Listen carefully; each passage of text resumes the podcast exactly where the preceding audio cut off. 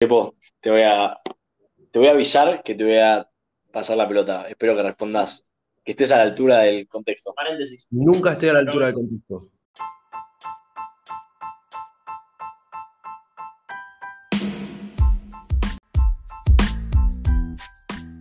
¿Por qué tan elegante, Federico? Son los playoffs, muchacho. Esto no estuvo ensayado. Hoy es sábado de, no sé qué, éxtasis basquetbolístico. Cuatro partidos, de los cuales tres son partidazos, uno atrás del otro. Mañana es domingo de éxtasis basquetbolístico nuevamente, a tal punto que el señor presidente de la Nación, Alberto Fernández, decidió decretar cuarentena total en el territorio nacional para que la gente vea los playoffs, damas y caballeros. Son los playoffs más cerrados desde cuándo, Lucho. ¿Hace cuánto no tenemos ni idea cómo van a ser las finales? No, demasiado. Hace, siempre a Golden State contra LeBron, Golden contra LeBron. El año pasado era LeBron contra uno del este, LeBron contra uno del este.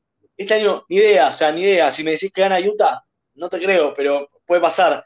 Si me decís de- del este, hay tres candidatos y no tengo ni idea cuáles van a ser, se vienen unos playoffs alucinantes, asombrosos, y esto, esto es NBA sin saber, y te venimos a contar qué va a pasar. El año pasado predijimos 8 de 8 series de primera ronda.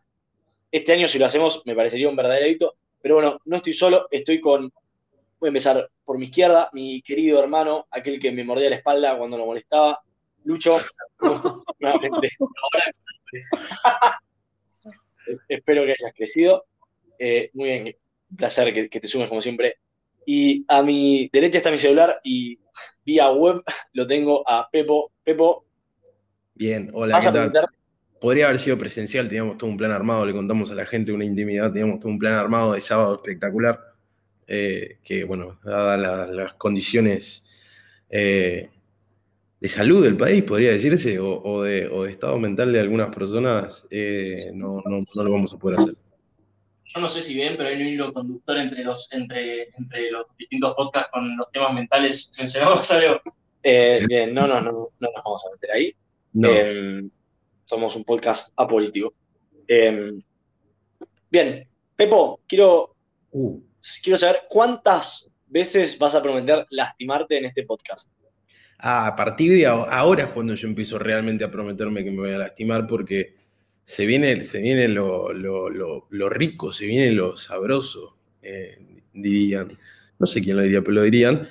Viene lo sabroso y, y acá lo que pasa es que acá ya empieza a jugar el corazón, ya empieza a jugar, viste, otra- otras cosas empiezan y, y empieza una, una linda postemporada que la verdad a mi parecer promete mucho y con lo cual van a recibir muchos mensajes míos de posiblemente si no pasa X evento me lastime. Así que cuídenme, Le cuídenme. contamos a la gente, para que esté tranquila, que Pepo está grabando en la casa de, de su damisela y que y hay gente cerca para que, para que no pase Sí. a mayores ninguna circunstancia.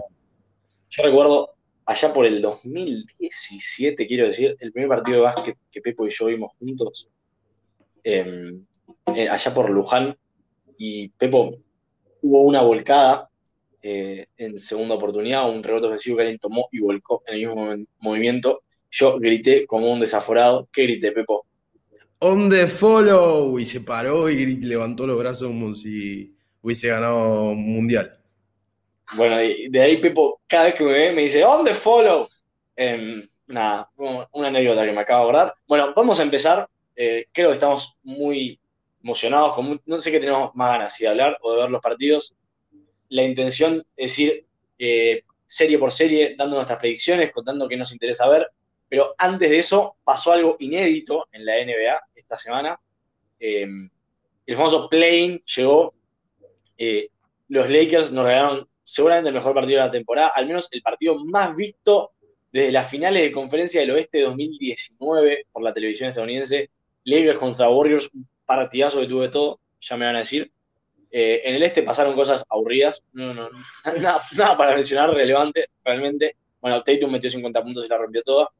Y después, ayer, Memphis con sangre, sudor, lágrimas, corazón y ya Morán metiendo triples, dejó afuera a los Warriors eh, y se cayó el bandwagon. Eh, del 1 al 10, como diría Fito Reinaudo, le pongo, era Reinaudo, ¿no? Sí, Fito Rinaudo. Le pongo un 10, le pongo un 10 al play Em, Pepo, contame qué te pareció. Como dijo mi gurú, nuestro gurú, eh, alguien debería darle un aumento al que se le ocurrió la idea del play-in. Fue, fueron espectaculares los juegos, me pareció una idea muy buena, más allá de como decíamos en el capítulo anterior, eh, o, en el otro, ya ni me acuerdo, eh, que decíamos que solo los jugadores que se veían en playoff como Lebron, como Luca, que em, empezaban a llorar con anticipación el, el, play-in, como diciendo que es una idea eh, estúpida, que es una que es una, locura jugar un, mini torneo así. Para nosotros, para la, gente que. El, partido de. ¿Cuánto hace que no había un hype tremendo por un partido de, temporada regular como el que hubo con los Lakers y los Warriors? Eh, como, lo que se vivió con, Memphis y con Golden State ayer también. Eh, digo, más allá del resultado y de quién quería que gane uno, quién quería que gane otro, digo, eh, fueron, fueron partidos a los que por ahí en, en, las temporadas anteriores no se le daba tanta relevancia a estos partidos finales de la temporada regular, ¿no? Y, que ahora hayan inventado esto y que hayan sacado este conejito de la galera, eh, nos sorprendió a todos y para bien. Sí, yo voy a decir dos cosas. El partido Golden State contra Lakers lo, disfruté, creo que debe haber sido la cosa que más disfruté en el año en el podcast pasado me escucharon decir que Draymond Green fue el mejor partido defensivo de un jugador de la historia. En la primera mitad lo anuló a Anthony Davis totalmente, hizo todo. Cubría rotaciones defensivas, tomaba rebotes en el aro, a pesar de la desventaja física, taponeaba, e, es excepcional. Curry metió todos los tiros estúpidos que se puede meter, terminó, como no podía ser de otra forma, con un triple escandaloso de LeBron. Los Lakers demostraron que a veces jugar con Anthony Davis 4 y un pivot no tirador de 5 se les iba a complicar y jugaron, Davis jugó toda la segunda mitad y los últimos 18 minutos los jugó todos de pivot. Nada, un partidazo mal. Eh, Memphis es un equipo muy divertido, con, todos jugadores interesantes, distintos, ninguno entra dentro de un molde tradicional de la NBA de los jugadores de Memphis. Y lo otro que quiero decir es que, además de que hubo partidos buenísimos, se dio la lógica. Pasó séptimo, el que había terminado séptimo en la conferencia en el este y en el oeste. En el este el que terminó la conferencia como octavo pasó como octavo, que fue Washington. Y en el oeste, el octavo fue Golden State, perdió contra el noveno, pero entre ellos en la temporada regular terminaron con un partido de diferencia. Que, o sea, el mismo partido se jugó en el play y se jugó en el último partido de temporada regular. Con lo cual hubiese sido lo mismo decir, no es que pasó lo imposible en un partido y un equipo le ganó de la nada al otro. Digo, creo que Memphis y Golden State están en niveles parecidos y podía darse que uno le ganara al otro. Con lo cual creo que ese miedo está descartado. Eh, y nos regalaron esto también. En el este pasó lo opuesto, como equipos que llegaron y se desinflaron. Eh, lo de Charlotte fue paupérrimo y, y lo de Indiana contra Washington, como que no se recuperaron mentalmente. Como que fueron equipos que frente a la desventaja ya dijeron, estamos más afuera que adentro, que también tiene sentido, ¿no? Algunos equipos, entiendo la pregunta es, ¿por qué voy a luchar tanto este partido para después perder los próximos cuatro por paliza? Claro. Eh, te planteo esa pregunta. ¿Lo ves que a futuro puede ser problemático de que el décimo no, no quiera competir, Lucho? O, no? Y con eso arrancá y decime qué te pareció el play. Me parece una buena pregunta y me ayuda para estar con lo que iba a decir. Así que no, no, no, no me preocupa en lo más mínimo porque el simple hecho de que el tanking va de arriba hacia abajo, no de abajo hacia arriba, y acá los jugadores no van a ir. La mayoría de los jugadores no quieren perder, lo de Indiana, yo lo iba a nombrar como gameplay, nos dejó muchas cosas para ver. Una de las cosas fue que Indiana le terminó, para mí el último partido le terminó a hacer la cama a nuestro querido Nate Chau, chau, nos vemos. Sí, Luke Walton, yo pensé que Luke Walton iba a ser el próximo entrenador que iban a echar en la NBA. Me ha superado la inutilidad de la, de la front office del Sacramento sigue sorprendiéndome increíblemente. Después, bueno, lo de Charlotte era esperable porque. Sea, no era esperable porque faltó Levert en Indiana, pero era esperable porque es un equipo joven hablamos de Lamelo, hablamos de Bridges, hablamos de. Rosier. No, Rosier tiene un poco ya de experiencia, pero son como jugadores. Graham, bueno, muchas gracias, Pepo. Graham, es como era, era esperar, era, se podía esperar y en un partido es eso, como que puede pasar cualquier cosa, si bien no pasó. Después, bueno, el partido de los Lakers, como dijo Rat, fue, es verdad, yo eran las 2 de la mañana cuando terminé el partido y yo estaba, no me quería ir a dormir. Yo no me podía ir a dormir, no es que no quería. De, la emoción. Palpitaciones altas. Un muy lindo partido de ver, un montón de cosas, eso táctico. Curry contra LeBron. Eh, Green demostrando que es un, las dos, Green nos mostró las dos caras en el play, lo tremendo que es en defensa y si en ofensiva no puede hacer tres o cuatro cosas bien, cagaste. Y después agarró un poco lo que dice Rad y lo que están diciendo, lo que dijo Pepo también, es, voy a hacerlo de Golden State, porque nada, porque ya como siempre tengo que putear a Lehman y a, Myers, como le dije en el podcast pasado, porque la verdad muchísima bronca por la temporada de Curry que acaban de especial, pero fue el mejor final que le podía esperar a Golden State. Y no es una reflexión muy profunda, sino por el hecho de, no, mirá cómo perdieron en ese partido tan peleado y nos vamos a hablar todos de eso, nos hubiéramos olvidado de la paliza que se hubiesen comido con Utah, como debe esperar de Memphis, que si pierden 4 a 0 y no pierden todos los partidos por 20 puntos, al final le va a tocar a Pepo hablar de esa serie, pero bueno, me sorprendería a mí. Entonces, em, eso. Y son partidos que el séptimo y el octavo en general no definen nunca nada. Es muy raro que un octavo, el último octavo que yo me acordaba de memoria que, que sorprendió fueron el We Believe Warriors, que con Raldo hablábamos en su momento que los Warriors sacaban para Fernalia con eso, tenían la cancha con el escudo de Oakland la remera del equipo We Believe y We Believe en la cancha. Recordemos a la gente que no consume básquet desde el 2000, que fue un octavo que le ganó a los Dallas, Mavericks. Primeros con el MVP de la temporada. Y lo introdujeron en una crisis existencial a Dirk Nowitzki, y fue meses a cazar a gente en Australia. Bueno, no importa. Ya lo parecido pasó con los Knicks en el 99, que llegaron a finales de conferencia, siendo el octavo. Pero esa fue la temporada corta porque hubo huelga. Pero no nos vamos a ir tan para atrás porque si no, no terminamos nunca. Eso, no, sorprendente. Bien dijo Pepo, salieron una bestia de la galera y todo lo que dijo Pepo, es, no puedo concordar más, los jugadores que se quejaran era porque les daba fiaca jugar este partido y porque creo que lo que sienten un poco es que es verdad que el básquet es, es el deporte dentro o de todos los que yo puedo pensar, es el deporte más justo de todos. en general, como hay tantas posesiones, como que no, es suerte. En fútbol metes un gol por ahí de puro suerte, te tirás atrás, haces la Mourinho. Se me ocurre algo, porque yo de fútbol no sé nada. Entonces voy a decir de lo poco que sé, que te tirás atrás, tenés 10% de posesión, sabes que cabeceas bien, mandás a tu defensor a cabecear, ese es un gol, y después, nada, eso no determina quién jugó mejor el partido, también en el básquet como es que tenés 200 posiciones en ataque y 200 en defensa para demostrar que somos mejor que el otro equipo, pero en un partido las variables no las puedes controlar. Y John Morant, a 5 de, no sé, 10, de 10 en triple, que en su vida va a volver a tirar, o por lo menos por un par de años no creo que tire así.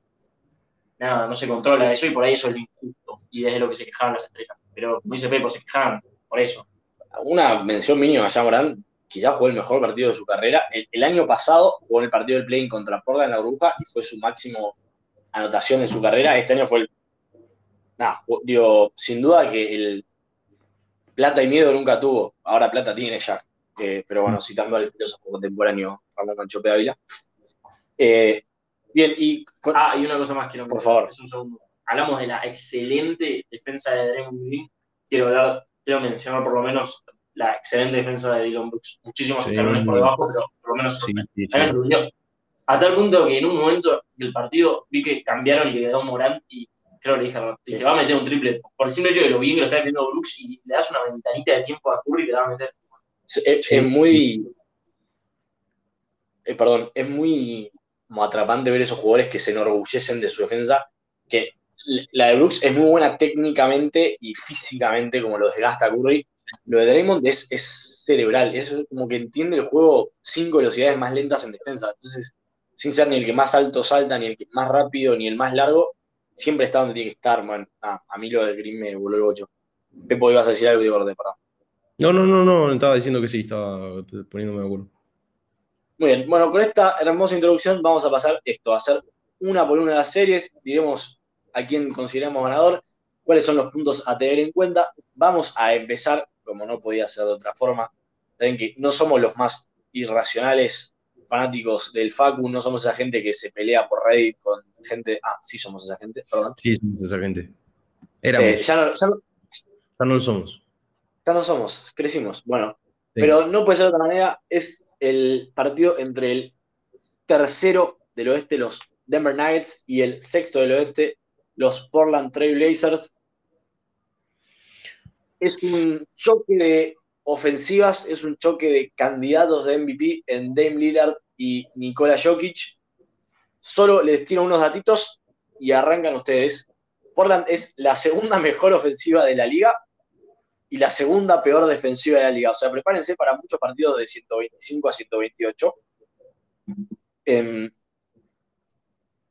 Denver es una muy buena ofensiva sexta de la liga, pero es la quinceava mejor ofensiva desde la lesión de Murray. Y es un equipo mucho más sólido defensivamente, contrario quizás a lo de otros años. Em, pero bueno, Denver viene bastante diezmado. Ya sabemos que no juega Murray. El primer partido, Will Barton no lo juega. El primer partido em, no se sabe todavía si lo va a jugar Austin Rivers.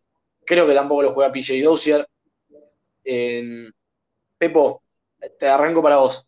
¿Qué es más difícil, frenar a Lillard o frenar a Jokic? Y respondeme eso y agarra para donde vos quieras. Uf, qué difícil eh, la pregunta porque eh, Lillard tiene, tiene esos tiros indefendibles, lo tira de la casa y eso es muy, muy, muy difícil de defender. Eh, hay que ver si va a ser Facu el que lo marque a Lillard, ¿no? digo, yo, yo sé que Facu es muy vivo y muy inteligente y, y, y que, que, grabó, que, grabó con el otro, el, gurú argentino JPB, ah, eh, que vayan a escucharlo, está muy bueno. Se puso de eh, sí, se puso pie para JPB, como, como siempre hay que hacer, eh, con Pablo Barsky. Y decía Facu que él, antes de, enfrentarse a los equipos que se va a enfrentar, y, se fija qué jugador tiene que marcar. Y bueno, ya tuvo oportunidad de marcarlo a Lillard. De hecho, tuvo un, lindo intercambio y Lillard lo terminó siguiendo en Instagram. Eso es un datito de color que les tiro. Eh, se, levantó una mañana y lo había seguido Lillard en Instagram. Eh, parece, sí, parece que hay buena onda entre ellos. Eh, pero bueno, más allá de eso, lo, hizo, lo hizo medianamente bien en los partidos que lo tuvo que marcar. Siento que ahora ha, tenido un poquito más de tiempo y hay que ver cómo. cómo me interesa mucho ese, ese matchup, me sale ese, ese duelo entre e, ese, ese, partido entre ellos dos, a ver cómo se va a dar y si va a ser Facu el que le esté encima todo el tiempo a Lillard. Eh, más allá de, los cambios y los switches, quiero ver cómo, cómo se, la, se va a arreglar para frenar el tiro. Contestando a tu pregunta, qué difícil. Eh, yo creo que, que Jokic es mucho más difícil porque incluso con una doble marca eh, que, le, que, le, hagan, el, tipo encuentra el pase, digo, tiene, tiene muchos más recursos eh, ofensivamente para mí, porque es un gran pasador también, eh, más allá de, cómo, cómo, se potea y todo.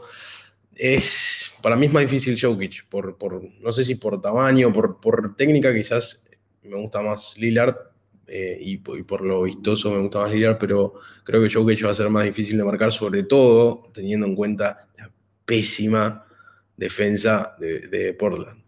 Eh, hay que ver cómo lo va a marcar Nerkic a, a Jokic, sabiendo que Nerkic, más allá de que tuvo unos buenos partidos últimamente, eh, está bastante bajo y muy lejos del nivel que supo tener.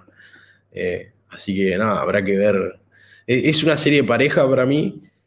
No veo a Portland ganándole a Denver, salvo unos iluminados. Si se iluminan y, mejoran la defensa, pueden ser más candidatos que, que Denver para mí, pero no los veo me encanta porque ya vamos a estar en desacuerdo. Antes de pasarle a la lucha, yo quiero decir, yo comparto que en el vacío Jokic es más difícil de defender, o sea, sin tomar contexto, es más difícil defenderlo a Jokic que a Lillard. Lo que creo, lo que creo no, lo que veo es que eh, Portland tiene otras armas ofensivas em, de las cuales, que pueden jugar a partir de Lillard, particularmente McCollum y Norman Powell, pero también está Melo, que te puede sumar unos puntos de la banca. Yo siento de que em, Portland tiene mucho más facilidades para defender a Jokic. Primero, porque vos dijiste, para mí una clave es cómo lo va a defender Facu Lillard, porque si lo puede defender uno versus uno sin que lo tengan que doblar, le facilita mucho la defensa. Lucho me mira como imposible, comparto, comparto, comparto, pero digo, si Facu le puede hacer una, lo puede molestar a Lillard y hacer que toda la jugada posterior sea más difícil, ahí hay una clave. La otra clave va a estar en el tiro de Facu, porque yo imagino que si lo van a doblar a Jokic, va a ser del jugador que lo esté marcando a Facu y le van a decir, a ver, Facu, vos tiraste 35% de triple la temporada, podés meterlos en los playoffs cuando las papas queman. Y mi, predicción para esta serie es que va a haber un partido en el que Facu va a meter 4 triples y va a haber otro en el que va a agarrar 5 o 6 triples. Porque los tiros abiertos los va a tener. Em, ahora, lo que yo quiero decir es esto. ¿Cuántos minutos va a jugar Jokic por partido? ¿40? ¿42? Sí. Sin Jokic en cancha, eh, Denver promedia 103 puntos por cada 100 posesiones, lo que sería la segunda peor ofensiva de la liga después de Oklahoma City. Y si consideramos que Oklahoma City juega con la g sería la peor ofensiva de la liga. Con lo cual, esos minutos, para mí, Portland los tiene que no ganar, los tiene que pasear por la cancha. Eh, y el factor X, para mí, en ese sentido, es nuestro pollo, el amigo del podcast, Michael Porter Jr. Eh, para mí, la única chance que le veo a Denver de ser competitivo, de ser competitivo no, de ganar la serie, eh, es que Porter promedie 30 puntos por partido, más o menos, que compense el resto de la ofensiva que va a carecer en Denver. No me siento tan cómodo apostando por eso y yo por eso diría que Portland va a ganar en 6 o 7 juegos la serie. Y con esto le cedo la cancha a mi colega. Lucho, ¿cómo la ves vos? Como me cagaron lo que iba a decir contra y Pepo, voy a, hacer, voy a ir a la contra, que la acabo de pensar así que por ahí estoy divagando. Es, comparto totalmente con Pepo que tiene muchas más herramientas Jokic que, que, para hacerse cargo de la ofensiva y para marcarlo. Pero para mí, yo sí soy Denver, eh, perdón, sí soy Portland, con mi pésima defensa, lo que voy a hacer, Rand dice doblarlo a Jokic. No sé si es la mejor idea. No, yo sí lo doblan, para mí tampoco lo van a doblar. Que me gane Jokic. Hmm. Yo jugaría eso. Y el tema de, el tema de, o sea, y eso me da muchísima menos seguridad que decir que me gane el líder, porque si pasa que me gane el líder y no lo doblas, porque lo van a empezar a doblar en mitad de cancha, prepárense para ver eso. O sea, van a jugar un pick and roll en mitad de cancha y va a tener que salir Jokic a doblarlo, porque lo van a hacer correr a Jokic todo el partido si, vos no jugás a eso, el Lillard te va a hacer 45 puntos todos los partidos y te gana la serie Lillard. Y eso no lo dudo. Entonces, esa es la diferencia. Como, que con armas, muchísimo mejor Jokic. Pero yo no sé, Jokic no lo vimos todavía en playoffs ser el arma ofensiva, porque no sé si se acuerdan, contra, contra Utah. Y contra Clippers. Y contra Clippers, contra, más, contra, más contra Utah que contra Clippers. Murray era un lanzallamas el tipo ese. Se cargó la ofensiva mal. Igual jugó muy bien Jokic, pero a otro nivel. Em, entonces, por ese lado a mí me da un poco, y estoy más corrado, confío más en, en Portland que entero, porque recordemos que a, a, Denver le falta su segundo mejor jugador, que es Jamal Murray. Sí, sí, tío. Para mí con Murray. No, con Murray no sí. Hay serie. Sí, literalmente. No solo no hay serie, sino que es candidatazo. Al título, de Sí, sí, candidatazo. es una lástima. Em, un, una, un pequeño nugget, valga la, la redundancia de esta serie, eh, Denver drafteó a Nurkic y a Jokic, y a Nurkic con un pick más alto, y eligió a Jokic por sobre Nurkic y lo tradeó a Nurkic a Portland por Mason Plumlee. Eh, con lo cual habrá que ver si es la. sí, tal cual. Veremos si es la, venganza o la revancha de Nurkic, em, que probablemente lo, defienda uno contra uno a Jokic. Habrá que ver si no entra en problemas de faltas, porque si después lo tiene que marcar Canter, prepárense. Igual, del otro lado, o sea, yo me preocuparía por la falta de Sí. Por el hecho de que Portland es uno de los equipos, lo estoy diciendo de, cabeza, o sea, de ver los partidos, no deberían seguir las estadísticas. Pero es uno de los equipos que más juegan en el poste, porque justamente cantan en el poste, es uno de los jugadores que más puntos hace, y después lo tenés a Nurkic y juega mucho de ahí. Eh, Jokic bajó su número de faltas en comparación a una temporada pasada. Habrá que ver, creo que Pepo lo hablamos en el, hace un par de podcasts, eh, cuando Jokic a veces se enoja con los árbitros, eh, que no se le vaya la cadena. Se pierde mucho en el partido. Pero, y lo interesante va a ser, para que está en un estado físico excepcional, ya hablamos de esto un mm. montón de veces, si la aguanta para jugar 42 o 40 minutos al nivel que está jugando, y lo otro, porque va a tener que defender muchísimo en el pick and roll, porque imagino que Portland lo va a atacar, imagino que lo van a doblar a, a Lillard y veremos cómo se recupera después o si cambia ahí va a ser muy interesante. Josa Jokic va a estar en la escena del juego, le diría que el 90% del tiempo, tanto en defensa como en ataque. Eh, ¿qué, es, Pepo, lo que te inclina por, por Denver? ¿Es, que confías mucho en Porter Jr., que te ves una tremenda serie de Facu, que no confías tanto en Portland, es que te juega el corazón y no la cabeza. No, lo único que me, me, hace a mí confiable Portland es Lillard. Es la única garantía que tengo de Portland, más allá de que McCollum es un gran, gran, gran jugador eh, lo único que me parece un poco confiable si lo fueron durante toda la temporada. Eh, más allá de una levantada en los últimos partidos, fueron son un equipo bastante irregular eh, en cuanto a rendimiento. Me parece que sé que son otro equipo en playoff y, lo hemos visto. Digo, son otro equipo en playoff. en la burbuja el año pasado fueron espectaculares para mí. Lo mataron las lesiones sobre todo que también Lillard estuvo lastimado, jugó lastimado un montón de, un montón de partidos. Eh, son otro equipo en playoff y esos dos factores para mí, el factor Lillard y el factor que son otro equipo en playoff, me, pueden llegar a, poner del lado de Coso, pero le tengo mucha fe a, Porter Jr. Eh, y, sostengo, lo sostengo con los últimos capítulos de, podcast que, hicimos. Eh, me parece que hizo una gran temporada y la va a coronar con unos muy buenos playoffs. Eh, le, veo haciendo por lo menos más de 25 puntos, más de 25 puntos por partido lo veo haciendo. No, todo, no, te digo los, todos los juegos, pero para mí lo gana Denver en, en 6 o 7 juegos también recordemos, como Portland va a meter 120 minutos del partido, porque no creo que no me lo imagino va a hacer falta que meta eso. Y después la pregunta es, ¿quién más? Porque ponele que yo te da 30, ponele que Portland te da 30 también, tenés 60, faltan otros 60. Ya Michael Green va a tener que tirar muy bien de 3. Eh, Paul va a tener que tirar. Eh, yo siento que se queda sin fuego Denver frente a Portland. Eh, para mí es Portland en 6. Lucho, vos creo que ya lo dijiste, pero sí. si tuvieras que dar un número, Porno, en 6 o 7. Bien. Paren que como me cagaron y dijeron lo que yo iba a decir, voy a agregar un datazo de color que Pepo justo dijo y me hizo acordar que en los últimos partidos venía bien Portland. Parte de lo que mejoraron fue que se recuperaron varios jugadores, menos el cadáver de Zach Collins, que yo sigo esperando que aparezca, que se para mí en un momento.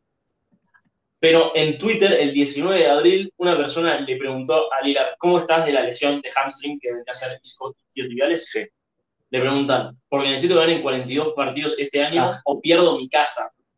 Porque había apostado. Porque la apostó. de acuerdo. El, equipo terminó con 42 victorias, o sea, llegó, y desde el momento de ese tweet, Portland metió un récord de, acá estoy chequeándolo, creo que si no me falla la memoria, 12 y 10, ¿puede ser? No, 12 y 10 no. Eh, perdón, 16. 16 en esos partidos. Así que nada, ese dato, como decía Bebo, que terminó bien el año. Y eh, con este dato, creo que es verdad, y yo quiero hablar una cosita más. Eh, Denver perdió el último partido con Portland, que, o sea, lo regaló, perdieron por 40 puntos. Eh, y si Denver lo ganaba, no jugaba con Portland. Denver quería evitar a los Lakers, me parece, por eso perdieron, y entiendo que lo hayan hecho, pero como que Denver quería este parejo. Veremos, para mí no le dan hasta, pero veremos qué pasa. Y vamos a pasar ahora, si les parece, a la serie rompe cerebros, por lo menos para mí, no tengo, o sea, puede pasar cualquier cosa en esta serie. Son dos equipos debutantes en playoff que hace muchos, muchos años que no compiten por nada serio. Son el cuarto y el quinto del oeste, son los New York Knicks y son los Atlanta Hawks. Es Julius Randle y es Trey Young. Eh, es la cuarta mejor defensa de la liga de Nueva York contra la novena mejor ofensiva en Atlanta.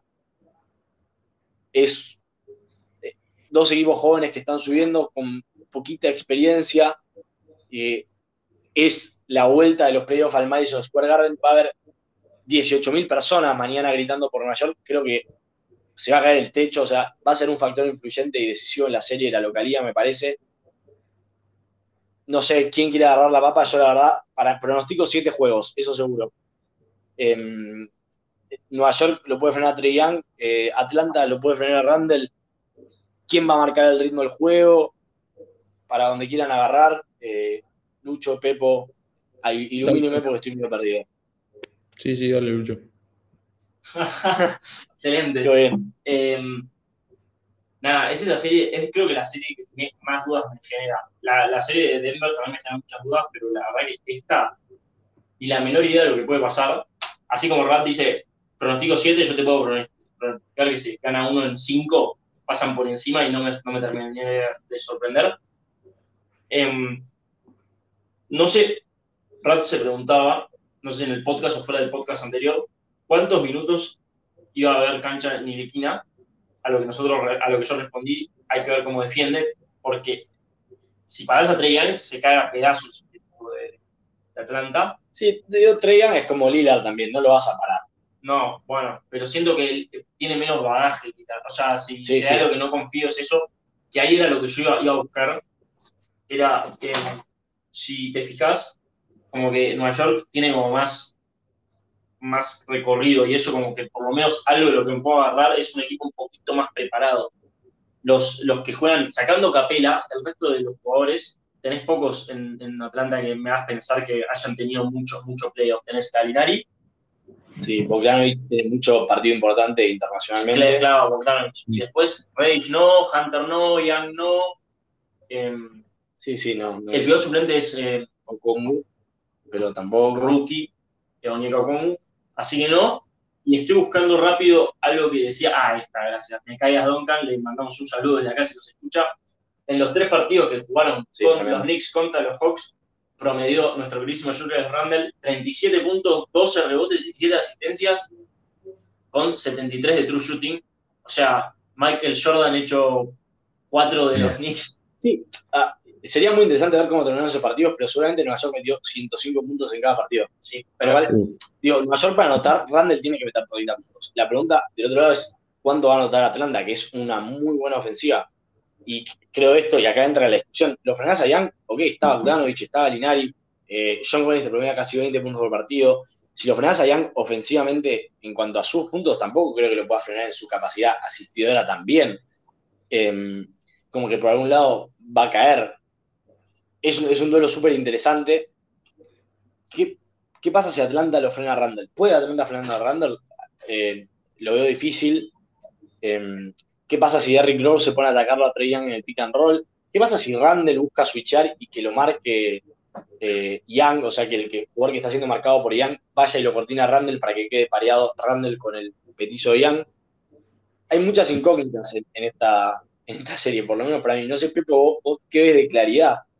Sí, no, no, no, veo muy, muy claro porque es una serie, no sé, la veo cerrada porque entre un... Eh, a ver, como dijiste vos, eh, New York es uno de los equipos, creo que debe ser uno de los equipos con goleos más bajos de la temporada. Creo que promedian, a ver si lo tengo acá, si lo tengo acá, 107 em, puntos por partido. Que en una NBA de hoy es relativamente poco cuando todos hacen de 110 para arriba. Son la, novena peor ofensiva en estadística. Por eso digo, eh, son, son, es, un equipo que golea poco y Atlanta a la vez eh, es un equipo que tiene a, un tipo como Trey Young, que te hace 25 puntos por partido, entonces eh, es una incógnita para mí saber cómo, porque es una buena defensa contra una ofensiva medianamente buena. Digo, son dos equipos para mí hace una, una terrible incógnita y no sé cómo, sinceramente, para mí se va a decantar un poco más va a ser más, yo lo veo más equipo en New York. Para mí, si tengo, si me apuran a dar una predicción, para mí pasa New York en, seis juegos, siete juegos. Seis. No, no sé si van a llegar a siete. Me parece que en seis pasa, pasa New York. Yo creo, doy dos certezas. Atlanta es el equipo más talentoso de los dos. Nueva York es, el equipo más cohesivo, el que más ritmo viene teniendo. La mayoría de sus jugadores jugaron casi todos los partidos, vienen jugando juntos los últimos 30 partidos casi ininterrumpidamente, eh, pero tiene menos variantes. Digo, si Atlanta le encuentra la forma de bloquearle a Randall, la ofensiva no, sabemos para dónde va a disparar. Eh, si encuentran una manera de generar espacio entre las, los huecos que deja la presión o la defensa a presión del pick and roll de Nueva York, el famoso ICE que grita Tom Thibodeau, eh, como que no, veo tanta capacidad de adaptación de Nueva York. Para mí va a ser clave esto. Nueva York tiene la ventaja de la localidad, con lo cual si gana siete juegos, el último juego es en el Garden. Eh, y habrá que ver cuánto un base novato en playoff como Trey puede liderar a su equipo y puede ser el mejor jugador de la serie. Eh, yo me inclino más por el talento y creo que Atlanta gana en siete juegos. Ok. Bueno, me toca por talento por equipo. Exactamente. Yo cierro y voy a dar la sorpresa. Me, estoy convenciendo de que va a ganar Nueva York en 5. O sea, miren cómo. Me encanta, me encanta. Me encanta que haya. Creo que, está, eh, creo que hasta esto habla bien de los playoffs, ¿no? Que, no tengamos muy en claro qué es lo que va a y los partidos van a estar buenísimos. Que, va a ser una serie de cinco juegos, pero esas que cinco juegos parejos, ¿no? No. Ah, vos decís. Sí. Ok, mira qué interesante. Yo, digo, no, Nueva York, una de sus mayores bonanzas defensivas, es uno de los mejores equipos, o el mejor equipo defendiendo triples. En eso no hay, no hay ningún, ninguna linealidad entre tu capacidad defensiva y la capacidad del rival de tirar triples, con lo cual, por lo menos demostrada, Con lo cual, digo, tranquilamente los partidos que Atlanta tire bien de tres seguramente termine ganando. Em, eh, donde Randall juegue un mal partido, seguramente termina ganando Atlanta. Em, yo le, veo mucho más límites a Nueva York. Digo, y esto, el defensor, el entrenador de Atlanta, perdón, Nick McMillan, es eminentemente un entrenador defensivo. Con lo cual, eh, no, nos sorprenda que haya ajustes defensivos. También veremos cómo se adapta, ¿no? Un entrenador que entrenó los últimos cuatro años Indiana y en los últimos cuatro años se quedaron afuera en primera ronda. Bien, apasionante serie. ¿Qué pensará nuestro amigo Retín? Que, no ya no digo, no puedo ni creerlo estar acá, pero está. Que nos escriba por arroba NBA sin saber. Arroba sin saber, perdón, cualquier cosa. Sí. Bueno, y pasamos a la otra serie que para mí también es la más cerrada. Y acá, el que sale de esta serie, digo, para mí, el que pasa de la serie anterior pasa para perder con Filadelfia, con lo cual está buenísima la serie, pero no nos define nada.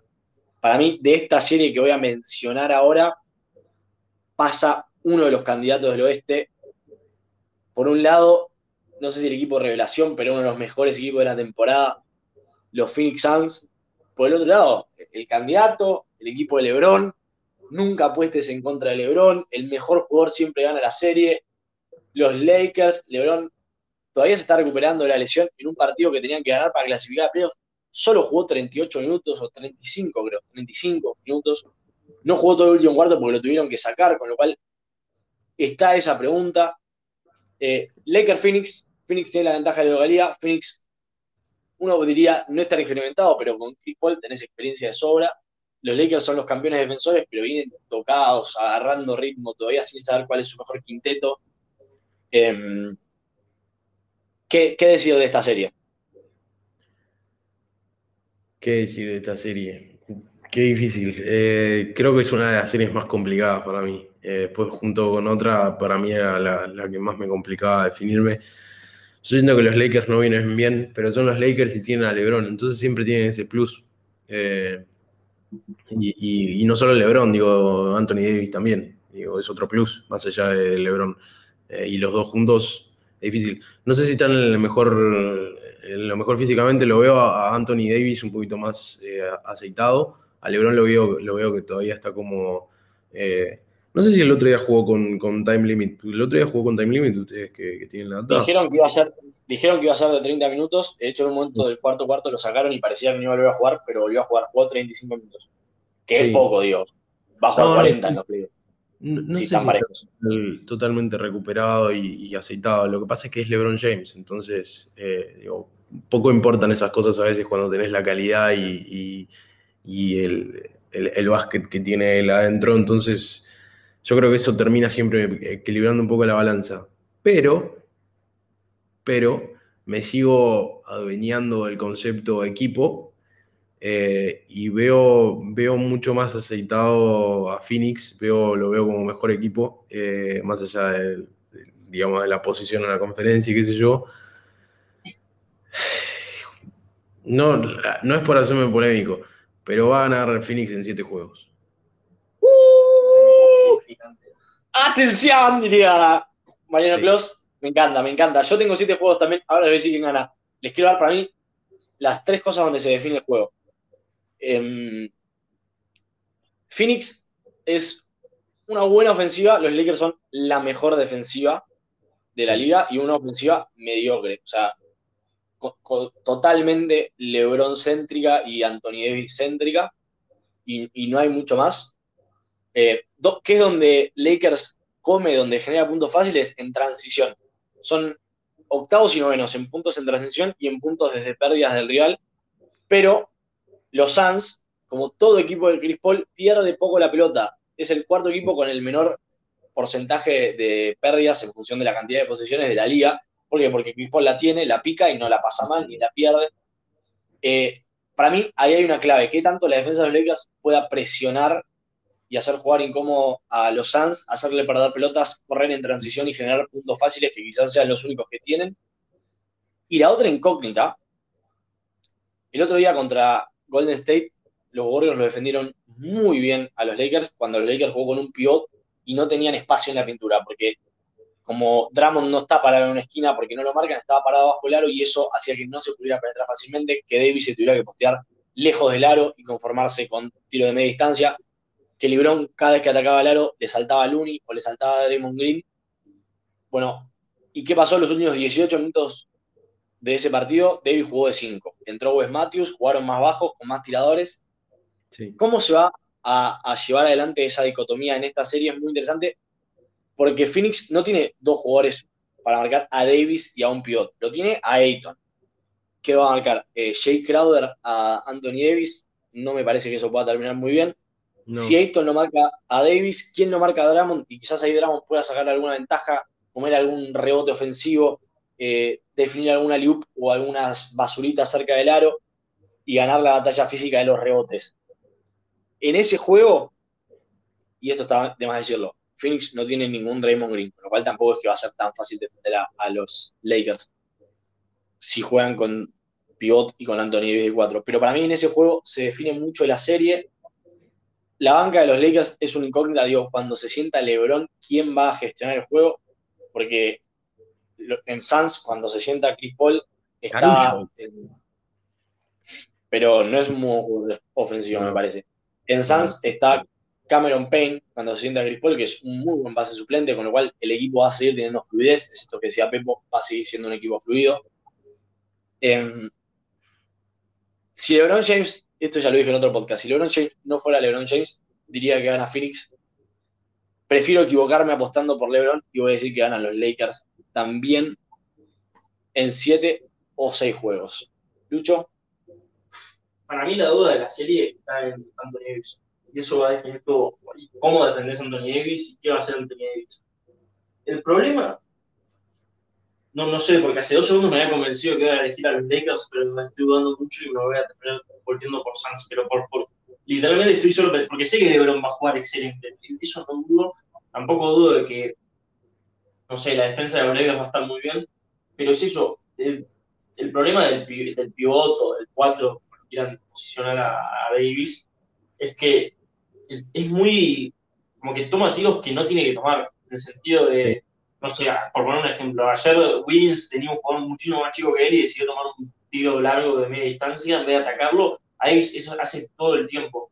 No me acuerdo en qué serie fue de los playoffs pasados que le pusieron un, un cuatro chico a marcarlo, que ahora no me acuerdo quién era. Houston Tucker y después contra, contra Miami también lo marcó Crowder. ahí está, me acuerdo de Crowder. Y me acuerdo que le tomaba tiros de media distancia todo el tiempo el pibe. Pero tomó, tuvo porcentajes altísimos, igual, eso hay que decirlo pero fue cada vez más sospecho, fue más algo, un, momento fluky que nada, una buena racha justo en, el momento, en ese momento. Yo, yo creo, y tomo eso, lo que Boyle demostró contra Golden State es que no tiene miedo a adaptarse. Los, digo, bueno, juega Davis de 5 y jugamos con 4 perimetrales, y si pasa eso, lo va a tener que marcar Ayton a Davis. Y si Ayton tiene problemas de faltas, lo va a tener que marcar Darío Saric a Anthony Davis o Jay Crowder. Con lo cual, digo, ahí, digo, ahí se disputa la serie para mí y entiendo lo que si para mí es, cierto. No dudo tanto del rendimiento de LeBron, el, rendimiento de AD le va a poner un techo. Em, yo creo que cuando Lakers se vuelque por los cuatro perimetrales, si lo otro no funciona, eh, se destraba el goleo ofensivo de Davis. Sí, es que es eso, como que no, no puedo dudar de nadie más, sé que Paul va a estar seguro. Booker por ahí te da ciertas dudas, pero ¿A quién le van a poner a Córdoba? ¿Pope, Caruso? Pope, Caruso, sí. Matthews. Sí, no, no, no, no, me, no me dan mucha confianza O sea, para mí es ahí y voy a elegir a Phoenix en 6. Bueno, les paso eh, nuestro analista, especialista en datos, el señor enano Julián Naletti, nos pasó sus predicciones. Él dice, en un 6%, en un 5% de chances para él gana Phoenix en 6 en un 15% de chance ganan los Lakers en 4, hay un 35% de chance de que los Lakers ganen en 6, y su predicción más posible, con un 45%, es que los Lakers ganen en 5 juegos. Yo creo que los Lakers van a necesitar sí o sí entrar en ritmo. Es más, no me sorprendería para nada de que pierdan el primer juego, pero prefiero perder apostando a favor de LeBron y no apostar en contra de él. Bien, ¿algo más para decir de esta serie? Mientras colegas chequean sus estadísticas, creo que no creo que podemos pasar a una serie y creo que acá Epo se va a lastimar. el tercer mejor equipo del este son los Milwaukee Bucks. El Uh, sexto. Milwaukee jugaba un partido con Miami. Si se dejaba perder Milwaukee, entre comillas, podía jugar contra Nueva York. Pero Milwaukee le ganó a un Miami Heat sin Jimmy Butler y le dijo: Vení, vení, te quiero de vuelta. Me ganaste 4-1 el año pasado en la burbuja, me humillaste, generaste un escándalo, casi nos echan el técnico. Teníamos miedo de que Giannis no renovara. Vení, vení, que este año me parece que te vamos a ganar, o estamos convencidos que te vamos a ganar. Milwaukee contra Miami. Pepo, te, te abro la cancha. Yo tengo muchos números, tengo muchos datos anotados, pero quiero escucharte primero a vos. ¿Qué, qué- qué se viene? ¿Estás con se, fe? viene, se- se viene una lastimada cósmica para mí, porque eh, veo muy, voy a arrancar así, veo muy difícil a Miami pasando. Creo que no, no, no. Es una de las series más claras para mí. Eh, Miami tuvo una, temporada muy, muy, muy irregular. eh, debido mucho a las lesiones, debido a que, eh, digo, hizo unos movimientos fuertes por la hipo que se terminó rompiendo, que vaya sorpresa, ¿no? No sé, eh, siempre, siempre te queda el factor eh, Jimmy Butler, que la declaración que hizo, es, qué hombre, ¿no? Eh, declaró, dijo, yo necesito que, lleven a- que mi equipo me lleve a playoffs y yo después me encargo del resto. Eh, y era lo que hablábamos un poco de, Jimmy. La condición de, no, no sé si tiene condición de superestrella, pero tiene condición de jugador diferente y, y lo potencia y lo demuestra siempre que juega con Miami y creo que es un jugador hecho para Miami. Entonces, si hay una mínima esperanza como la, la, la típica, el típica, la de 95 99% de... Eh, como es 1% de posibilidad de 99%, no, ¿cómo es? La- se me fue ahora el, el, el- el Neymar. Eh, Sí, sí, sí. como que la única fe, la única esperanza que tengo en Miami es, es Butler y Adebayo también, obviamente. eh, y que esté fino Robinson con, con- con los triples, ¿no? Que el pollo de Rad, Duncan Robinson, eh, haga, haga su, su trabajo, que, que ya sabemos que triplero es, es y, y si tiene un buen día es capaz de meter una estúpida cantidad de triples. Así que esperemos que, que se ilumine esta serie y hablo acá con el corazón. Lo que pasa es que enfrente tenés a, a los Bucks y tenés a Giannis, que ya dijimos que es un gran, gran jugador.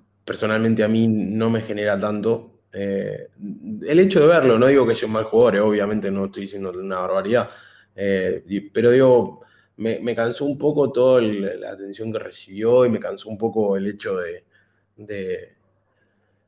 de, los premios. Creo que, que, que- estoy un poco medio cansado con, con eso y, y- y me hizo por ahí bajarle un poco el precio a él y, y- no darle tanta bola, pero vi- viene acompañado de, un buen equipo. Creo que esta vez se, armaron muy bien con, con Drew Holiday. eh, defensivamente es un equipo, me parece buenísimo.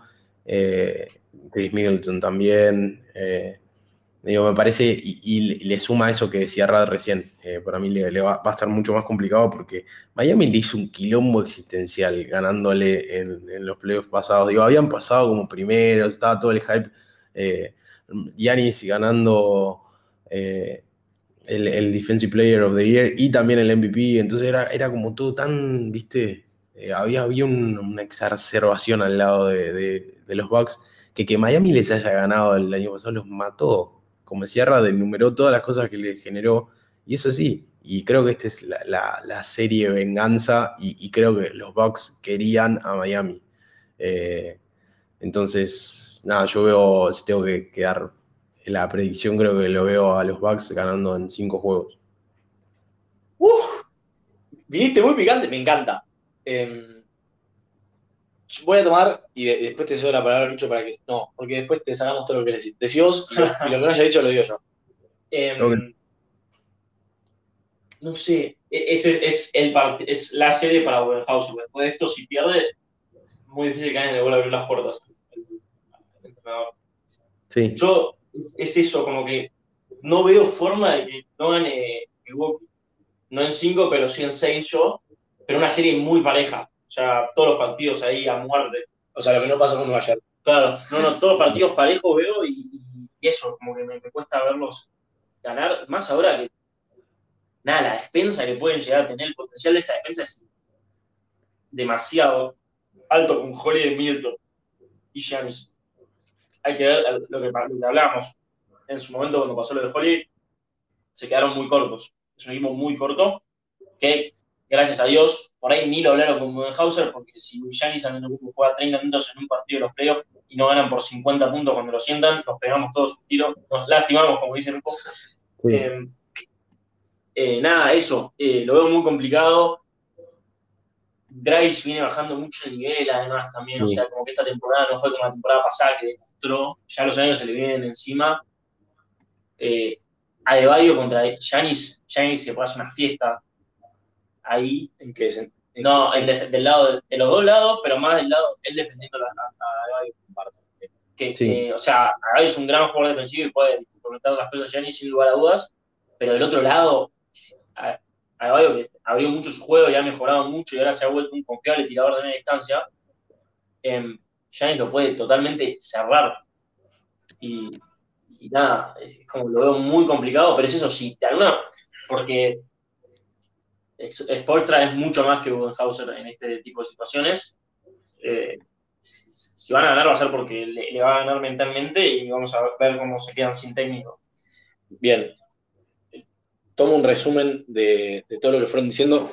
Me noté, para mí la Nice Spursy System Offense, sea, ese buen sistema de ofensiva de equipo, similar los Spurs 2014 de Miami, no creo que esté a la altura, em, especialmente si eh, Giannis puede jugar como de pivot o de free safety, digamos, y si López, si Brook López no juega tantos minutos, eh, Milwaukee tiene una ofensiva que puede switchear bastante, que puede cambiar la marca y que le puede complicar la vida a los tiradores saliendo de cortinas, como podría ser Duncan Robinson, como podría ser Tyler Hero, o como podría ser en Dragic jugando un pick and desde el eje central. ¿Qué, pasa? Siento que si Miami pone un equipo en cancha que tenga distintas variantes ofensivas, con Hero, Dragic y Robinson, o dos de esos tres, eh, Clipper, eh, Clipper, mira que Milwaukee tiene un, dos o tres jugadores claros para atacar. Y acá lo que tiene es el factor Drew Holiday. Drew puede tirar de tres puntos y les puede ganar uno contra uno por potencia física a cualquiera de los tres bases de Miami. Y por el otro lado. Te corto un segundo. Sí. En el podcast anterior mencionábamos los mejores. Defensores. No, los mejores eh, ejecutivos y no nombramos al de Milwaukee, que después de la paupérrima temporada de Eric Bledsoe, parece que le robó, pero a siete manos con ese trade.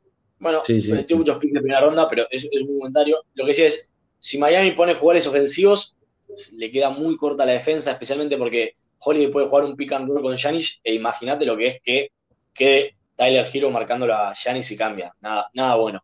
Not good. Por el otro lado, ponele, que Miami opta por la, por la defensa y juegan más tiempo jugadores como Aiza, que tira 35% de triples, o Edudala, que casi no tira triples, su, juego ofensivo se ve muy limitado porque recordemos que ni eh, Adebayo ni Butler son buenos tiradores de tres puntos, con lo cual se queda un equipo con muy poca profundidad en ataque. Por todo esto. Perdón, Rad, te interrumpo un segundo. Y perdió esta temporada, perdió a Linick, que te garantizaba algún que otro triple, y perdió también a Jay Crowder, que también te garantizaba triples. Yo, te lo dije cuando te dieron por.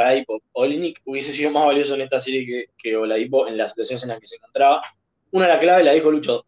Para mí, si Gianni juega 37 o 38 minutos por partido, que sería lo lógico, lo esperable en una serie pareja, no va a haber mucho por hacer, que fue lo que no pasó el año pasado. Y después, la otra clave, para, digo, para terminar de volcar la serie a favor de Milwaukee, Di Vincenzo y Conaton. Dos buenos aleros defensivos, buenos reboteadores. Uno tiró 38% de triples y el otro 37 en esta temporada. Si mantienen esos números, se le va a hacer muy difícil a Miami cerrarse a Giannis y no darle espacio a Holiday y no darle espacio a Middleton. Creo que, en fin, em, la ofensiva de Milwaukee es demasiado potente y la ofensiva de Miami lo deja muy expuesto en defensa con sus mejores jugadores defensivos. No hablamos mucho, pero el factor X para mí, para Miami, puede ser Kendrick Nunn, pero yo igual no lo veo. Yo em, voto por Milwaukee en seis juegos. Bien, Leíste uno más. Y con eso, ya que estamos en el podríamos decir, en el momento en el que Pepo se puede llegar al final, en el momento preocupante para Pepo, sigamos por ahí. Y hablemos del, otro pollo de Pepo, del otro enamorado, que ya no lo es tanto, creo, o lo tenés un poco abandonado. Eh, lo tengo un poco abandonado, sí. Bien. Y de quien para mí haya sido la persona que me introdujo en el básquet, por la cual si bien ahora no le tengo tanta cercanía, nunca lo voy a dejar de creer, es Kawhi contra Luca, la revancha. La revancha podría ser para Pandemic P, para Paul George, de una muy buena temporada. Eh, Clippers contra Dallas son el cuarto y el quinto del oeste. Mm, yo no veo una serie tan, tan, tan, tan pareja, salvo que se den todos los factores a favor de Dallas. Pero vamos a empezar esta vez por Lucho. Lucho, ¿qué, qué tenés para decirnos de esta serie? Me inspira muy poca confianza. Todo menos Doncic me inspira Porzingis, la salud de Porzingis, eh, como que no es un jugador constante, entonces puede pasar cualquier cosa desde que te haga 40 puntos y no me sorprendería lo más mínimo, hasta que, nada, que te haga 15 y juegue pésimo Después, John Richardson, que no fue lo que había prometido ser. Por ahí, del jugador que más, que el otro me da mucha confianza es Tim Hardaway Jr., porque nada, como que es uno de esos jugadores que está para estos momentos, por lo menos parece serlo. Candidato a sexto hombre del año, no lo mencionamos, pero es verdad. Candidato. Eh, ¿Cómo es? Pero del lado de los Clippers, me hace pensar los Nets un poco en el que por ahí explotan por los aires después de un mal partido, por las personalidades que hay, pero siento que, primero siento que, como digo siempre, y hasta, hasta ahora no me he equivocado, entonces si no está roto, no lo arregles. Confío plenamente en Rondo, pero manos en el fuego por Rayon Rondo yo. Eh, hay que ver que la ofensiva no se quede trabada de los, Clippers. Eh, otra vez, ¿quién va a marcar por Singis? Por ahí es una de esas preguntas a Doncic le van a tirar, o sea, a Doncic va a ser ya está. La temporada pasada dijimos, tiene 200 jugadores para ponerle encima a Doncic y Doncic le puso un game winner y 38 puntos en un partido, vuelve por el estilo.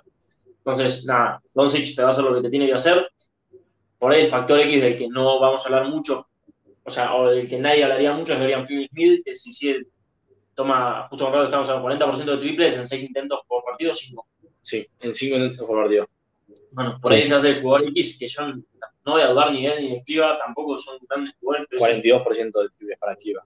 Son jugadores esos que están, ¿no? pero, o sea, el techo me parece que Carvalho es muy bueno sacándole el máximo juego a sus jugadores y Cliva y, y Phil Smith no les veo mucho más que eso.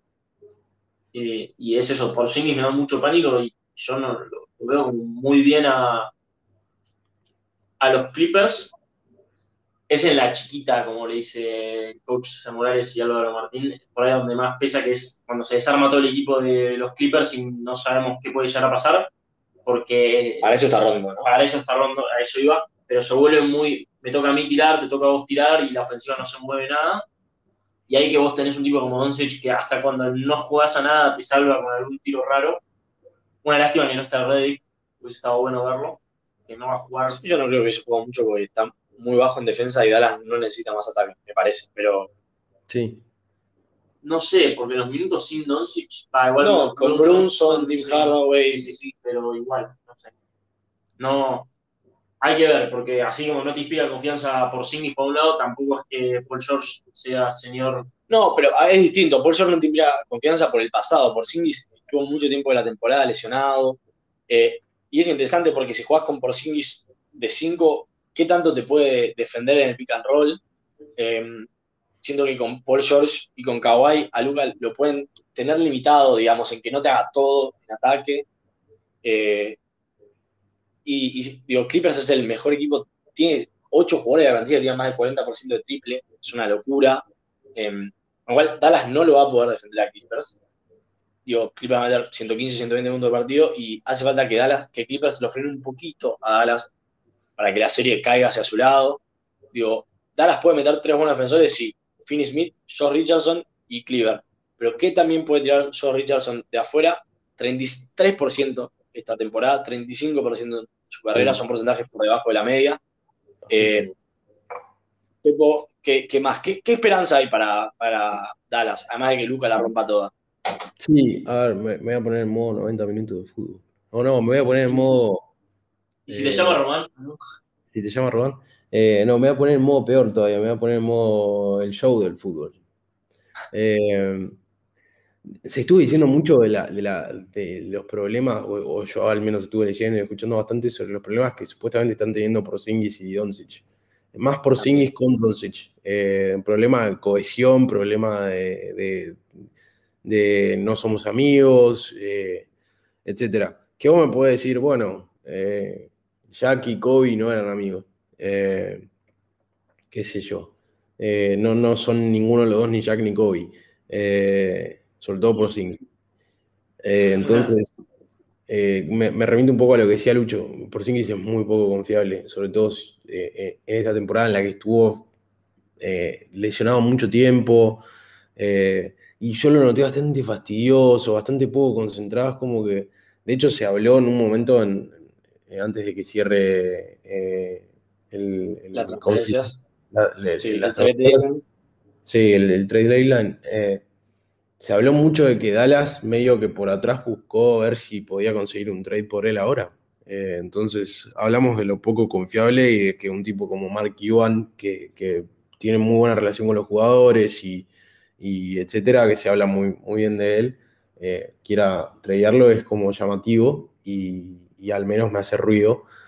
Así que sí, yendo más al análisis del juego, creo que Dallas va a depender de, de que Luca esté bien, de que, de que Luca meta 30 puntos por partido mínimo. Eh, y, de que por, y, ver qué hace Rick Carlisle con Porzingis, porque hablábamos también, creo que el podcast anterior, eh, lo tiene bien a, a, Powell, ¿no? Sí, Powell es el de, el de Dallas. El, sí, Dwight Powell eh, tuvo una buena temporada eh, reemplazando por Porzingis, más allá de que no, tiene la, capacidad técnica de Porzingis ni, que te puede eh, regalar unos buenos tiros de tres. Creo que, como decía, como decía Rad, creo que que lo, que lo tape un poco a Luca, los Clippers que lo tapen un poco a Luca y, hacer los puntos que van a hacer y la mentalidad de Paul George, ¿no? porque creo que el factor X de, los Clippers va a ser los playoffs de Paul George. Digo, ver si está en modo playoff o no está en modo playoff. Que no esté en modo playoff va a ser una buena noticia para Los Ángeles Clippers. Eh, habrá que ver cómo se inclina eso en la balanza. Para mí, eh, yo creo que voy, voy, a, voy, a, ir por los Clippers, más allá de que es un juego revancha para Dallas y, un juego de venganza en realidad, no más que revancha. Eh, siento que los Clippers tienen, las tienen más herramientas para sacar de quicio a Luca, viste que Luca estuvo bastante medio llorón. Y pensando lo mismo.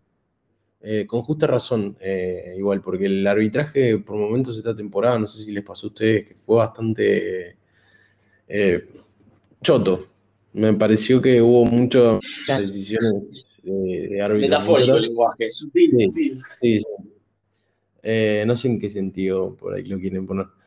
Eh, pero, pero creo que las herramientas que tienen los Clippers con, Beverly, con Paul, con Paul George, con, eh, con, con, Marcus Morris, creo que la ventaja de sacarlo de quicio a Luca lo van a hacer y lo van a buscar, y lo van a buscar todo el tiempo.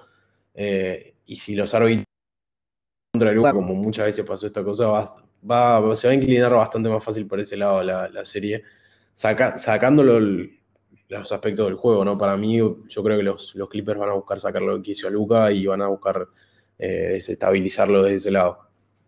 Muy bien. Acá Federico Gallardo con la guardia alta en, sus últimas declaraciones. Eh, yo, lo único, vos recién nombrabas algo, lo único que le veo a favor a Dallas, para mí Dallas tiene muy en claro cómo es su, rotación, sus ocho jugadores de playoff. Sí. Eh, recién nombrabas Beverly, está Reggie Jackson, está Morris, está Suach, está Ibaka, está Batum, está Terrence Mann, está Rondo, está Luke Kennard para acompañar a las dos figuras. ¿Quiénes de ellos y cuántos minutos van a jugar? No creo que Clippers lo tenga tan en claro porque, porque no jugaron tantos partidos juntos. De vuelta, Kawhi no jugó muchos partidos, George algunos partidos tampoco los jugó. Entonces, quizás ese primer momento cuando salgan los primeros jugadores del primer quinteto de cada uno de los equipos, quizás los primeros minutos del segundo cuarto que me acuerdo del año pasado en los playoffs pasó eso, Dallas tuvo unos buenos minutos de la mano de Trey Berg. Em, creo que ahí Dallas puede tener una mínima ventaja en tener una banca un poco más ordenada y dos buenos jugadores ofensivos en Brunson y Hardaway para suplir cuando no esté Luca. Es la única ventaja clara que le veo, que veremos, o sea, porque lo que tiene Clippers son muchas opciones, y si encuentra las opciones que le rinden en esta serie, eh, nada, para mí es Clippers en 6 y son 6 partidos porque Luka Doncic es un crack. Lucho, sumanos agreganos o, o no. ¿Qué dijiste vos? Lo último. ¿En cuántos partidos? En 6. Clippers. Sí. Ah, bien. Mm, Yo tengo entre 6 y 5. Más 6 que 5, pero sí, los Clippers clarísimamente. Ojo, eh, para, mí, para mí si se da todo, de vuelta. El Cleaver está bien de salud, por Porzingis es un incógnita. Si se da todo, están todos bien de salud, eh, con buenos porcentajes de tres puntos todos los jugadores que, de los que podemos durar. Eh, yo voy por una serie de siete juegos, pero no creo que pase todo eso. Entonces, esta serie es para Dallas. Bien, y hasta acá hemos atravesado todas las series parejas, si se quiere, que hay alguna discusión. Nos quedan tres series que hemos visto y que me parece que no hay tanta discusión en quién va a ganar, que son los Philadelphia 76ers, los primeros del este, contra los Washington Wizards, son los Boston Celtics contra los Brooklyn Nets eh, y el Big Three, el gigante, el, el, Big Three con esteroides, podríamos decir. Y es sí. Utah, el mejor equipo del oeste, contra el joven, inexperto y entusiasmado Memphis Grizzlies. Lo que vamos a hacer es, nos vamos a tomar cada miembro del podcast un, unos minutitos para hablar de, de, cada una de estas series, cada uno va a hablar de una, porque no le vemos mucha, mucho sentido a meternos de lleno en eso, porque ya sabemos quién va a ganar, salvo que se rompan varios jugadores. Voy a empezar yo con Sixers y Washington. Va a seguir Lucho y va a cerrar Pepo. Les aviso de antemano para que no haya sorpresas. Sixers y Washington, a ver, eh, Washington no puede frenar a Embiid, nadie puede, pero Washington tampoco, eh, o Washington especialmente no puede, con lo cual Washington tendría que meter una estúpida cantidad de puntos y a Sixers le sobran jugadores para defenderlo a Brad Bill. Lo tiene a Matty Stable, de quien hablamos en el podcast pasado. Lo tiene a Ben Simmons, de quien hablamos en el podcast pasado. Lo tiene a mi pollo, Daniel Green, que si bien físicamente quizás ceda un poco, en inteligencia lo compensa y lo marcó toda la, la serie que fue la temporada regular, en la cual Bill la descoció, premió como 38 puntos en esa serie de temporada regular. Eh, lo, lo, único, la única chance que tiene, para mí no tiene chance Washington, lo único que hace partidos parejos va a ser los partidos en los que Westbrook esté fino en ofensiva eh, y esté metiendo ese tiro de media que nos molesta que tire y que mete muy poco. Eh, yo le doy un juego a Washington porque Billy Westbrook le van a poner todo el corazón y todos los huevos y toda la garra. Y no me sorprendería tanto que Filadelfia pierda un partido boludo y quizás ahí se vaya a hacer juegos, pero si no, es Sixers en 5-4-1 contra Washington, empiezan a carburar la máquina. Creo que esta es la serie en la que Filadelfia tiene que mostrar que es candidato y ser extremadamente dominante, tiene que ser asfixiante en defensa y tiene que empezar a ser prolijo en su juego ofensivo. En bit lo van a doblar en el poste. Cuando lo doblen, puede circular rápidamente la pelota. Y lo otro a lo que le voy a prestar atención es cómo va a ser la rotación de la banca de Filadelfia. Siempre jugó con cinco jugadores saliendo de la banca. Recordemos que playoffs por lo general juegan siete u ocho. ¿Jugará Simons de pivot saliendo de la banca a los minutos que no esté que no esté en bid o seguirá con Dwight? Bueno, esas cosas solo para ver, para pronosticar cómo vendrá el, futuro de playoffs, pero no hay mucho más. Sixers en 5 para mí. No sé si alguno quiere decir simplemente cuántos juegos va a durar la serie para también que quede su pronóstico grabado. Eh, Lucho, vos primero. Eh, tenés como muchas fe para mí. ¿A los Sixers? No, a Washington. Ah, para vos es un 4-0. No, es que para mí van a ganar un partido por corazón de Westbrook, básicamente. Pero no, tipo, vos dijiste que por ahí sean dos. Si Filadelfia ya perdió dos partidos con este equipo de Washington, es para pegarles una patada en la cabeza pero es un equipo que ha mostrado esas intermitencias, que defiende muy mal en transición y a Washington le encanta correr, entonces un partido con muchas pérdidas, con envidia impreciso, con Simmons no siendo del todo agresivo, como que puede pasar. Es el peor escenario, para mí ganan en 5. Creo que la lógica determina que tienen que ganar en 4, pero es lo que digo, un partido le van a robar de alguna manera, pero fuera de eso nada, nada creo. Pepo, por la cámara nos haces la escoba para 12 4-0. No, no, no, o sea, sí, 4-0. Iba a decir que no, pero para mí sí, no le veo ni media chance a Washington más allá de, de Billy Westbrook. Eh, eh, sí, creo que le tenés demasiada fe a, a, un, a, un, mal partido de los Sixers y un buen partido de Washington. Me gusta, me gusta que fuimos de más esperanzadora. Perdón, esto sí tengo que decir. Bill volvió a jugar el último partido de temporada regular y estuvo lesionado. Los Sí. partidos del play no se lo vio tan tan sano. En el último no lo vi mal, o sea, en ningún momento, exceptuando una vez que hizo rodilla con rodilla, pero por eso se lo vi mal. Pero digo, si Bill no mete 32 puntos por partido, no hay serie, ¿eh? O sea, y ahí es 4-0. Que, que- ya. que- Era un poco más. que es sí, 35, está bien, por eso digo, Sí. que es el factor. Bueno, vamos a pasar. ¿A quién dije que le iba a pasar la palabra? No me acuerdo. Eh, ¿Quién hablaba segundo? Bueno, Lucho, No, yo, yo, yo, yo. toma. Ah, me hago cargo. Tenemos Brooklyn-Boston. 4-0, 4-1, vamos rápido. Eh, tramite- Tramitémoslo obvio rápido. Es una serie que no tiene ningún tipo de sentido que se alarga. Por ejemplo, que, ¿cómo defienden? ¿Quién va a buscar a quién va a marcar? Kyrie Irving. Sí, o, Me pregunto para que ustedes me ayuden también. o quizás lo, lo va a correr a Joe Sí. Harris. La cortina. Bueno, y, y Smart marca a Harden. Harden. ¿Quién marca a Kyrie Irving? Tatum marca a Durant. ¿Quién marca a Kyrie? Eh, Peyton Pritchard. El second team. Yo lo estaba pensando. no tiene, o sea, Sí, sí. es muy difícil. Lo que va a ser divertido de ver, ¿quién va a marcar a Tatum del otro lado? Durant no puede, man, no le da el físico. No, creo que no, no les va a molestar tanto No, eso, porque por ahí 60 puntos va a ser lo más divertido de verse. Por, por ahí va a ser tipo Michael Jordan contra, contra Boston. Boston. Sí, estaba pensando literalmente lo mismo. Es que por ahí te hace 65 puntos y pierden porque nada, no tienen una lástima, porque Brown se lastimó y por ahí con Brown se le volvió más divertida la serie porque tenías pues, Marta Harden, eh, Brown a Irving y después eh, Tatum, Tatum a Durant y eso por ahí se ponía un poquito más picante. Pero le van a pegar un viaje. O sea, lo más divertido va a ser eso. Me gustaría ver a Robert Williams también, ver qué hace. Como que es un buen momento para probar cosas. Eh, Bill Simmons también, acá le mandamos un saludo. ¿Qué Que decía, ya fue, man, pongamos a Taco Fall a ver qué pasa. ¿Y por qué no? Sí. Yo estoy con esa actitud, como que vamos a divertirnos en la serie. Yo lo único que quiero decir, ni, ni- ni idea del pronóstico, o sea, gana Brooklyn, pero va a ser divertido ver por primera vez jugar al menos cuatro partidos seguidos a los tres.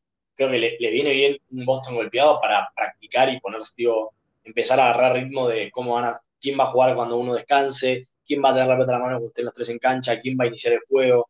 Eso va a ser interesante ver y vamos a ver unos 140, 120 divinos eh, con 50 triples tirados por partido. No sé si Pepo tenés algo para agregar y si no, regalanos tu análisis de la última serie. No, no, estoy completamente de acuerdo con, con lo que dijeron. Me parece que eh, Boston viene de una temporada demasiado por debajo de lo que se le esperaba. Eh, está bien que tuvo problemas de lesiones, Jalen Brown se rompió. Eh, se rompió, en una manera de decir, ¿no? Pero eh, digo, se quedó afuera muy temprano en la temporada y, fuera, arrancó con lesión de Kemba Walker también. Digo, arrancó muy Tatum diezmado. COVID. Eh, Tatum afuera por COVID, dos veces tuvo COVID, eh, Tatum, si no me equivoco. Eh, así que arrancó diezmado, arrancó mal y, y creo que fue un- muy regular toda la temporada. Eh, pero en sí, no, para mí va a estar en, en- en Brooklyn en, en cuatro o cinco juegos. Eh, una cosa más, digo yo.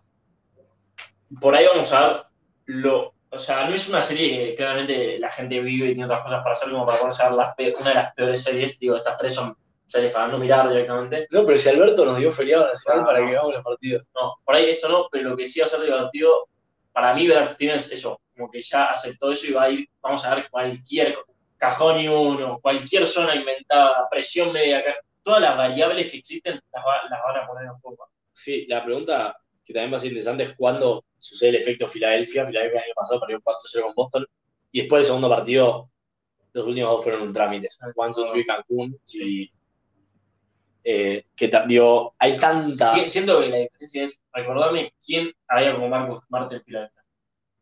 ¿No? qué sé yo. Siento que ese pibe tipo, no, no, no conoce, no sabe lo que es tipo aflojar. No, no, digo, puede ser, pero igualmente digo, con uno no hace sentido. Tenés que tener una cohesión de equipo porque si no. te- Pero es que no siento que son, no sé. No, No, no, no, te estoy preguntando, tipo, 2-0, mitad del segundo cuarto, estás abajo por 15. eh, Puede ser, puede ser. seguís ejecutando, seguís. eh, lo dudo, no sé, no tengo ni idea. ¿Qué es lo que podría pasar y hacer que los últimos dos o tres partidos de la serie sean admirables? Bueno, Pepo, llévanos al país de los mormones. Vamos al país de los mormones, al país de Jero no porque sea mormón, sino porque es eh, fanático, podríamos decirlo, de Utah. Eh, y, que según él le mandamos un saludo, dijo que había pronosticado esto, vaya uno a chequear los podcasts del año pasado, eh, o de lo que dijo, pero puede, podría llegar a ser. Bien, Utah juega con Memphis. Memphis viene del play-in, viene aceitado si se quiere, eh, es un equipo inexperto, como dijo Rad, pero es un equipo muy divertido de ver, muy entretenido. y están muy bien. digo, Morant viene de un partido espectacular con los Warriors. Y así todo, eh, con todos estos buenos pergaminos que les tiré recién, no los veo pasando a Utah. Utah es un buen equipo, es un equipo que está bien armado. Eh, Mitchell parece que vuelve a jugar, viene de una lesión, eh, parece que está listo para jugar y, no sé si los primeros juegos va a jugar, pero ya yo lo veo entrando bien de titular en, un tercer juego en el, partido. No creo que le cueste tanto dando la predicción, creo que lo veo. veo que, eh, como, como, me comentaba Lucho antes, va a estar en, lo que defiende Gobert, en lo que ataque Morant eh, y en lo que puede hacer Gobert para, para taparlo a Morant, ¿no? Eh, sobre todo en, el aro, creo que va a estar. atacando el aro va a ser muy difícil para Memphis. no creo que Morant tire la cantidad de triples y lo que tiró en el partido de los Warriors, lo veo muy difícil y, veo, veo difícil la tarea de, eh, ofensiva de, Memphis contra, contra Utah, eh, que, tiene una buena defensa. Eh, la verdad que veo, veo complicado qué es lo que puedan llegar a hacer. y me parece una incógnita Mike Conley. No sé por qué. No, no, no, sé cómo va a rendir. Viene, viene una buena temporada igualmente. Viene de ser All-Star, más allá de que reemplazó a, a, a Booker, ¿no? Creo que reemplazó. No recuerdo, creo dos reemplazos, pero sí, hace tanto. Pero vino, una buena temporada, así que le, pondría un ojo a ver cómo va a rendir eh, Mike Conley. Eh, no sé si alguno quiere decir, para mí lo gana Utah en 5. Le voy a dar un, juego a, Memphis porque, no sé, creo que llegó hasta acá mereciéndoselo. Digo, le ganó bien a los Warriors en el play-in. Play eh, creo que le doy un juego, le, lo veo ganando en 5 a Utah. Para mí esta es la serie más 4-0 de todas las series mal. Esta es la de Boston, quizás. Y digo, Utah es la mejor defensiva y es una tremenda ofensiva y Memphis es una buena defensiva que en su defensiva es el equipo que más puntos en transición mete como a partir de su defensa genera puntos y no, no van a tener una tan buena defensiva como para frenar integralmente el ataque de Memphis y después el ataque de Utah, perdón, y después el ataque de Memphis en media cancha contra la defensa de Utah no va a llegar muy lejos porque sus dos armas son Morán del pick and roll, que como Morán no tira, Gobert lo va a anular bien, y su otra arma es Valenciunas en el poste, que tampoco veo que a Gobert le vaya a hacer un escándalo. No, no, no, veo ningún, ningún. Memphis tiene una buena banca, Utah tiene a los dos candidatos a sexto hombre del año. No veo ningún aspecto del juego, más, más allá de ritmo, y digo, quizás le ganan el primer partido de guapo porque vienen con ritmo, digo, no creo porque van a ir más cansados, pero con ritmo. Yo no veo ningún aspecto del juego en, el que em, Memphis supera a Utah. Y esto, Utah es el equipo que más triples tira y que más triples mete por partido. Y Memphis es de los últimos. Con lo cual, o sea, de un lado va a, sumar de tres y el otro va a sumar de a dos. Imposible. Para mí es 4-0 cantado, Lucho. No sé si quieres sumar algo. Creo que la, pregunta que me queda y que va a ser interesante la serie de muchas muchas va a ser, para mí, Mitchell no va a arrancar iba, solo iba a arrancar si empezaban con los Warriors, o sea, en el sentido que lo van a sentar los partidos. No, literalmente ya saben, tipo, todos saben que van a ganar ellos. ¿Y para qué lo vamos a apurar? Por ahí con los Warriors te pasa un poco más de que, bueno, no. Sí, no, quiero. no querés eso, no querés tipo un tipo como que le tenés que dar cierto respeto por eso, porque no le ganaron a los Lakers de puro pedo.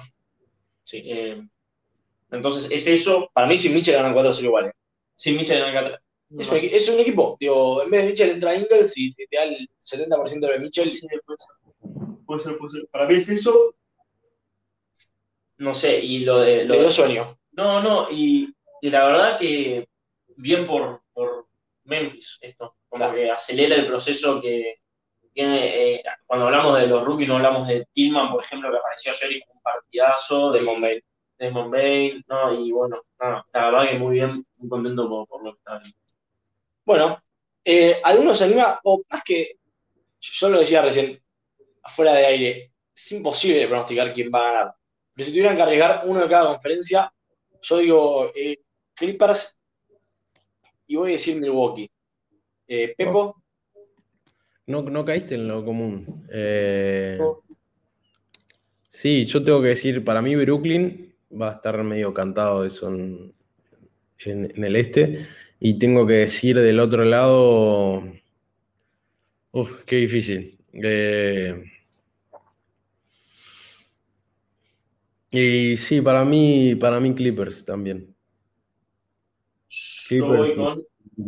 Ah, ok, yo voy con. Voy a hacer el distinto. O sea, voy a elegir a Brooklyn porque es encantado. Y voy a decir Phoenix. No, y voy a decir Phoenix, sí, señor.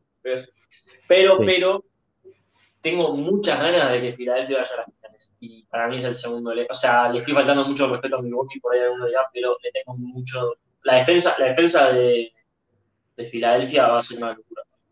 Y eso va a ser completo. Eh, yo no, lo, seguí mucho a Filadelfia. Ojalá, ojalá me equivoque.